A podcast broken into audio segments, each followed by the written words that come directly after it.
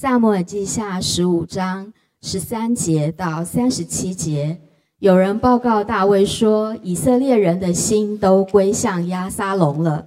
大卫就对耶路撒冷跟随他的臣仆说：“我们要起来逃走，不然都不能躲避亚沙龙了。要速速的去，恐怕他忽然来到，加害于我们，用刀杀尽合成的人。”王的臣仆对王说：“我王，我主，我王所定的仆人都愿遵行。”于是王带着全家的人出去了。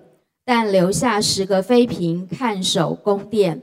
王出去，众民都跟随他到伯莫哈，就住下了。王的臣仆都在他面前过去。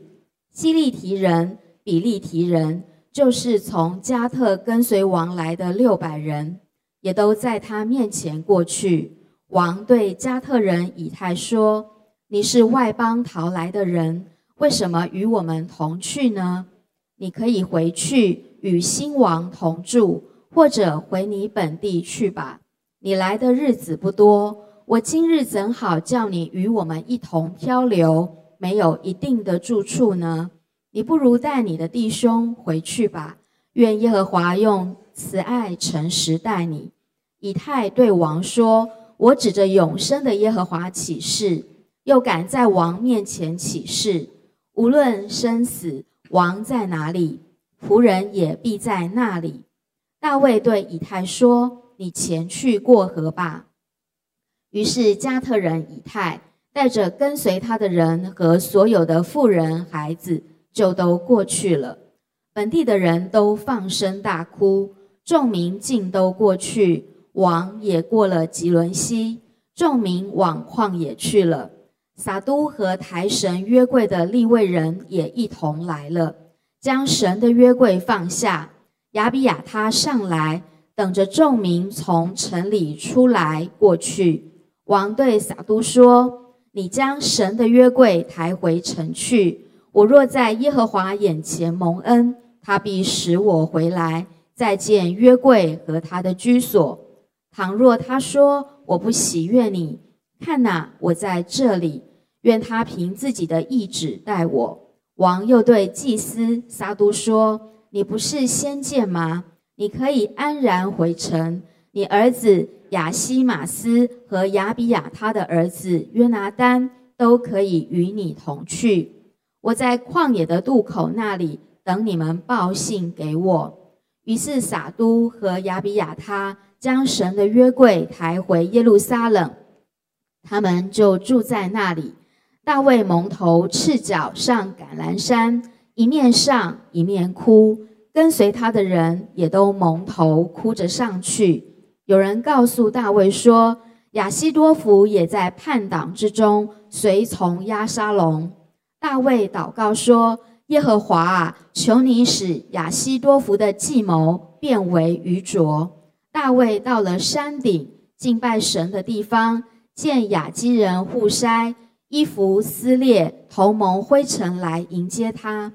大卫对他说：“你若与我同去，必累赘我；你若回城去，对押沙龙说：‘王啊，我愿做你的仆人，我向来做你父亲的仆人，现在我也照样做你的仆人。’这样，你就可以为我破坏亚西多福的计谋。”祭司撒都和亚比亚他岂不都在那里吗？你在王宫里听见什么，就要告诉祭司撒都和亚比亚他。撒都的儿子亚西马斯、亚比亚他的儿子约拿丹也都在那里。凡你们所听见的，可以托这恶人来报告我。于是大卫的朋友户筛进了城，亚沙龙也进了耶路撒冷。嗯，这段圣经我们上一次呃有一部分已经讲过，你会发觉说呃在支持亚沙龙跟支持大卫的，那在在大卫的心灵当中，他支持亚沙龙跟支持他的，那其实这两个就变成一个对立。其实亚沙龙成为他的对头，这是他在他一生中他想都没有想到的，他的他他所立为的期待的一个未来的一个。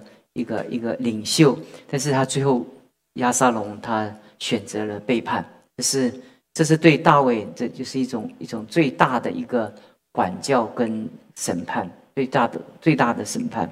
那在这个情况之下，我们讲第一件事情，讲到二十一节，以太对王说：“我指着永生耶和华起誓，又敢在王面前起誓，无论生死，王在哪里，仆人也必在那里。”就在我们这一段圣经中，我们看见哈。有的时候，我们觉得那个真正的忠诚哦，真正的真正的忠心哈，他不是在这个教会很顺利的时候，很很成长的时候。其实真正的呃呃呃人的忠诚是显在教会最艰困的时候。其实那个夫妻彼此之间真正的爱是显在什么时候？是显在这个家庭最困难的时候。如果我们都有很丰富，那其实。其实我们我们人都是这样，我们比较容易选择锦上添花。我们大多数的人，我们的人性当中是很少有有雪中送炭。我们都我们的都是西瓜喂大便，对不对？当时大卫带着他们征战呃非利士人，然后征战把国都建立起来。但他们很快的、很快的、很快的，这些人就看见亚沙龙的势力。就是越来越越越高涨，所以所以前面圣经当中，他的他的势力越来越越叛逆的势力甚大甚大，所以所以所以听跟从亚沙龙的就日渐增多。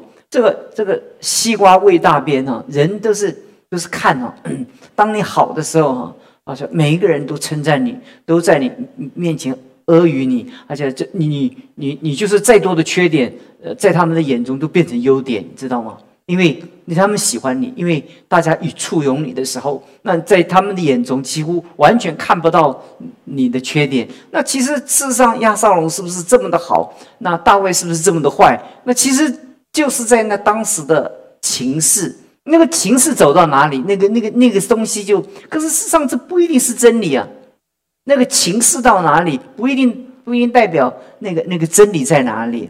所以在这种情况之下的时候，你看那以太他他他在这个时候他他选择了忠诚。所以所以在这个这段圣经就讲到，有一批人当当大大多数的人弃绝大卫的时候，被跟随亚沙龙的时候，这些人他们跟随着大卫，因为他们知道他们知道上帝的心意，他明白上帝的旨意，他们就守住上帝在他面前的托付。所以这第一点就跟弟兄姊妹分享，就说在在。在教会面对所有的挑战，在面对困难的时候，其实我们经过疫情，经过经过很多大大小小的那些困难，其实我为着这些年间在教会中一直在这些困难中啊，一直摆上的弟兄姊妹，我心中都一直很感恩，因为不容易，因为你看一年有三百六十五天，有春夏秋冬，有有有有盛盛暑跟寒冬。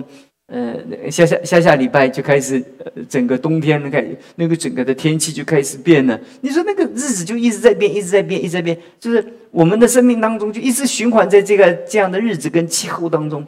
那你会发觉，你你一辈子都相相同做一件事情，那是对的事情，你就是再对的事情，你都会念。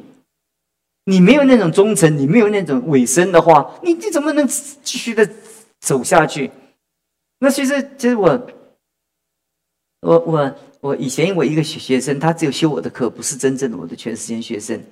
他他以前在在在黄明吉牧师的手下，在武昌，在最原始在光华路那个时候的时候，他他他从高雄女中退退退休以后，很但是很二二十几年前，他就他就义务的在教会里面牧养教会，带领教会，然后。你看，跟着黄美吉牧师一路跟着教会，教会一直动荡，一直动荡，一直动荡，然后一直跟着武昌教会，然后一直走走走走到现在。我前些日子跟他联联络的时候，他说：“哎呀，感谢神呐，他们又在五甲又建立一个教会。”但他对他的他他不是传道人，他不是传道人，但是他他当他从高雄女中退退，他是提早就是。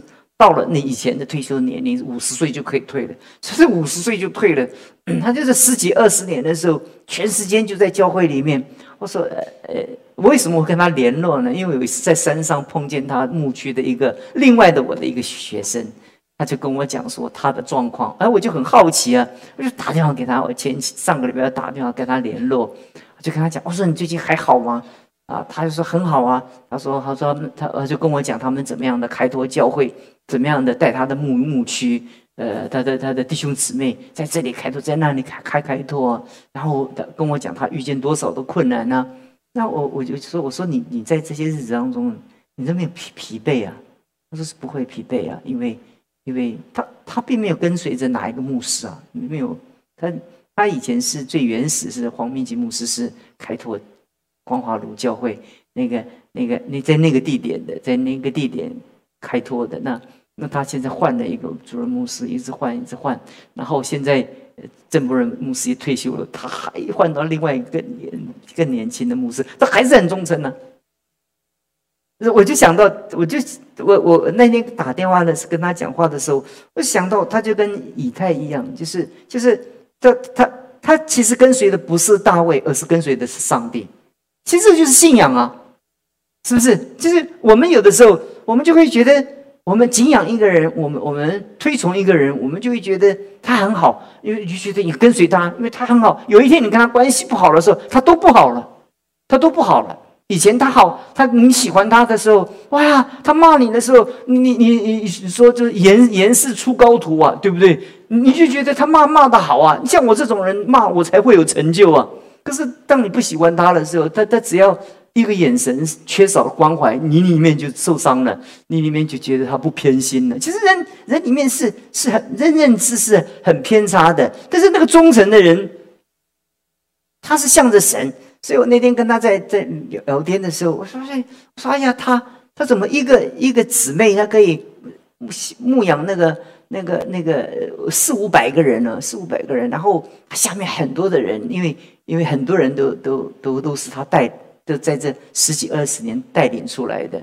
那我我心中都在想一件事情：这个一这个真正的信仰是，他是认识神的，他知道他跟随的。”不是一个人，他是跟随神，所以他这里讲讲到，他说，他说，他说，他在这里讲到，他说，我我我无论无无无论生死，王在哪里，仆人也在哪里，就那那种那种忠诚，那种那种尾声，这是我们在服侍者生命中我们要学习的，太不容易了。其实其实我们也也经过年轻，呃，就一路这样的日子跟岁月走走过来，那个挑战太大太大了。对不对？我们能够突破各样挑战，我们困难，别人也困难。我们被人，我们受委屈，而且我们也使别人受委屈。然后我们跟别人的委屈纠缠不清，两个吵来吵去，然后能够经过这不容易啊，弟兄姊妹。还外在的环境，我们经济的环境，这两年来，我我我我有的时候我经过这个路上，每一个都在吃卖小吃的，我我心中就很难过，说这这两年不知道他们日子会怎么过。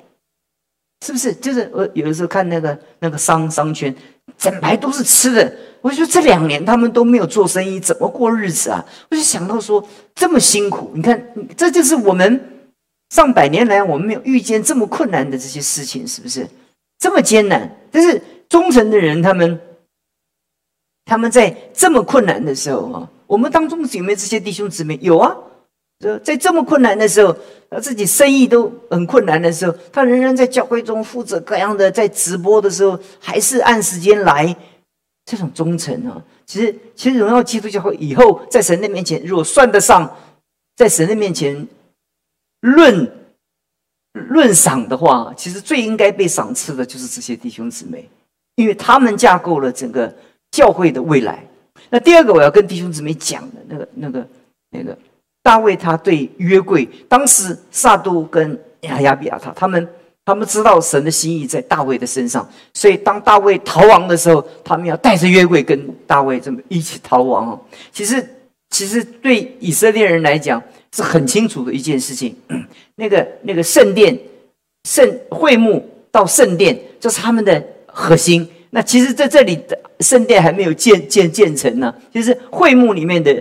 会幕是神神圣的同在，那会幕里面最灵魂的的是什么？就是约柜啊，对不对？那个约柜是是象征神同在的一个一个一个标志啊。但是在在旧约神在启示当中，那人人其实以色列人就是跟摩西讲呀，祷告祷告，你去祷告就好了。我们呢，你就告诉我们什么就好了，我们就照着听了，就跟耶稣跟神祷告。哇，太可怕了，懂我意思吧？你你跟神在一起，你跟神好，你跟神多说一点。神跟你，神要你跟我们说什么，再透过你跟我们说话。所以约会对他们来讲是神圣的、不可侵犯的。所以没有没有一个以色列人不觉得，都不会。都很深的认知一件事情，约柜的那个神圣是是是不可侵犯，所以在四世纪在打仗打他们要打仗的时候，觉得很恐惧的时候，就搬约柜出来，这那个那很正常的心理啊，对不对？就是那个约柜，那约柜在就是神在嘛，神在怎么会打败呢？就约柜搬来打败了，你了解我的意思吧？因为因为这个这个，如果约柜可以把被我们搬来搬去来呃让我们得胜的话。那那谁做上帝啊？但是我们是上帝，约柜就是我们的仆人呢。很多时候我们会觉得说，以色列人在打在跟作战的时候，就把约柜搬来。如果约柜搬来能赢的话，很可怕。所以基督教跟所有的一般宗教不一样的就在这里，就是就是神啊，神是是呼召人，神是拣选人，神是神神神。神是带领人，神眷顾人，神眷顾人必须在他的法则跟真理圣洁的里面。神不是被我们操控的。如果我们可以操控上帝，他就不是上帝。如果如果如果教子到哪里，祝福就到哪里的话，那那是是。谁？谁是上帝啊？就是抬轿子的那些人，对不对？啊，他们他们把什么什么什么那个那个那个轿子，我抬到哪里啊？哎呀，那里就被就被祝福啊！就是谁祝福？就是那个抬轿子的人们。哎呀，什么什么神明启示我的？其实不是神明，就他们自己在那边。盘盘算盘算盘算的，然后然后弄了个半天，我们就非常相信。这一般宗教都是这样，以色列人他们也逃不了那种那种那种那种传统宗教的认识。但圣经跟我们讲的原则就在这里，在约柜在那一次四世纪当中，就给我们讲的一件事情：上帝他用约柜来表征他与我们同在，但真正的不是那个约柜本身的造假木所造的那个那个那个约柜的本身是神。他不是神，他不是神。那个是，即使神所用石头所刻出来的法板是上帝的话，但是上帝的话，那个那个板子，这个板子不是上帝，不是上帝。所以，是所以，圣经本本身是圣经里面的话，是上神的话，不是这本圣经。所以以前我们在年轻的时候，我们有的时候赶鬼，就用是圣经去赶鬼。你懂我意思吧？就用这个杂，就是就就用这个，然后然后西方他们在总统就职的时候，就一定要用把这个手按在圣经上面。这个圣经上面，你你你你跟手按圣经上面，这按是跟莎莎士比亚上面有什么不一样？这宗教啊，你懂我意思吗？你按上面，你根本不听嘛，对不对？所以所以，当你按着在它上面的时候，那是一种仪式，所以。因为大卫讲的很清楚，我上个礼拜承诺里面跟你们讲一个很重要的概念，这个概念是什么？大卫说说太经典的一句话，我们永远要记得。王对撒杜说：“你将神的约柜抬回去，我若在耶和华面前蒙恩，他使我回来。如果如果如果他使我蒙恩，我回来再可以见到他的居所，是他为主，不是我为主。”你不要我走到哪里，你约柜到哪里；我到哪里，约柜到哪里。是我是主，约柜是辅。我到哪里，不论我我在哪里，神都要祝福我的到到哪里。所以，所以神不能不祝福我的，神不祝福我就不相信他了。就今我们今天的信仰啊，我今天不顺利，我就不信了；我今天不平安，我就不信了；我今天神指责我们，我们就不信了，而且觉得好像神不照着我们意愿完成我们的心愿。他就不是神了，他就不是神了。我告诉你，你不能威胁上帝，你不能威胁上帝，你不能跟我跟上帝说，上帝不听我这个祷告，我我我我就要从楼上跳跳下去了。上帝说：“那你跳吧，对不对？”他他如果如果你你每一次都说上帝啊，你如果不听我祷告，我就上帝就说那怎么办呢？我很难呢，因为如果你这样讲的话，那到最后怎么样？我就变成你的工具了，不是？他会讲的太经典了。看，在旧约的时候，那神的启示还不是很明白的时候，那个那大卫他他真是跨越时代的启示。那从新约保罗的角度来讲，你会发觉他的启示都到了新约的那个 level 那个水平。他讲他说他说他说他说：“倘若他他说我不喜悦你，看了我在这里，愿他凭自己的旨意待我。”弟兄姊妹，你知道这个信仰多么伟大？如果我今天是遭灾受难，如果我是正直的，神必定赐福我；如果我是受难，如果是为着正义，我愿意承担。神的主权在这里，神的主权高过我我的喜悦跟我的爱好，这就是信仰。所以，所以神的女有的时候，我们跟随主的道路的时候，我们会遇见很多很多我们难以想象的很多的困难。上个礼拜，我本来要跟弟兄姊妹讲。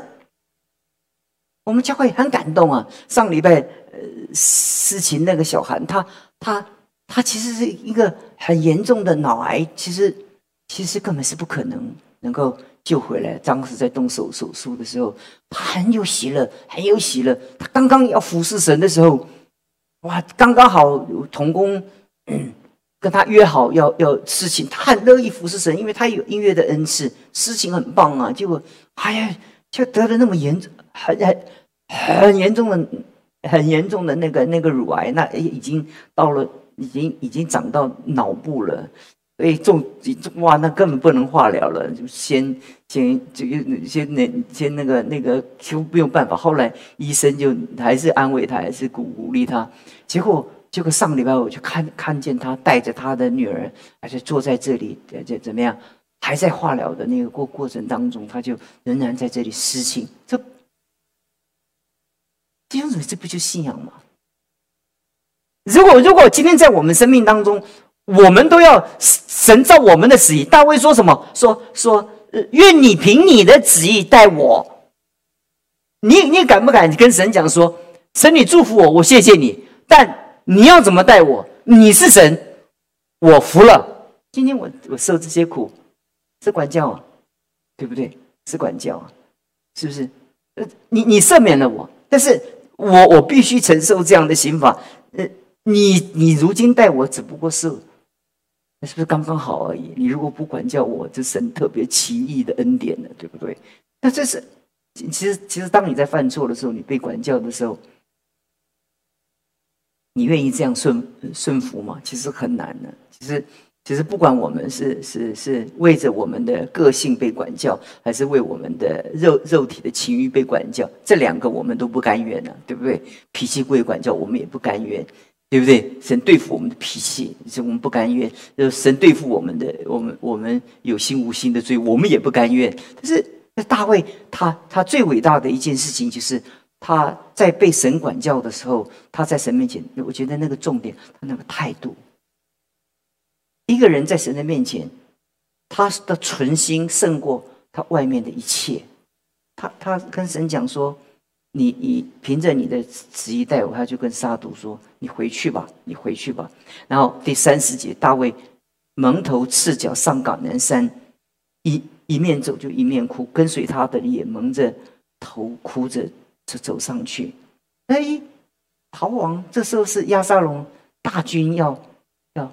要要跟上来，要追追杀他。这个时候你应该做什么？加紧速度，快速的移动逃亡嘛，对不对？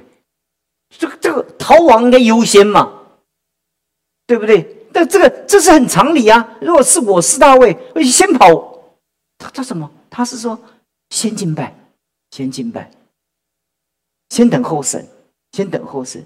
所以，所以他在在等候神的时候。他就懂得怎么样的在在在橄南山，在在在身身身边身身边讲的时候，他就做一个祷告，这个祷告就成为他命运的扭转，因为他恢复在那个在那个敬拜的过程中，他即使被管教，他恢复了跟神之间的关系，所以恢复跟神之间的关系，他祷告就准了。他祷告就是，他知道整个混乱的局面中最关键的人物是谁。我上次讲过了，亚西多夫。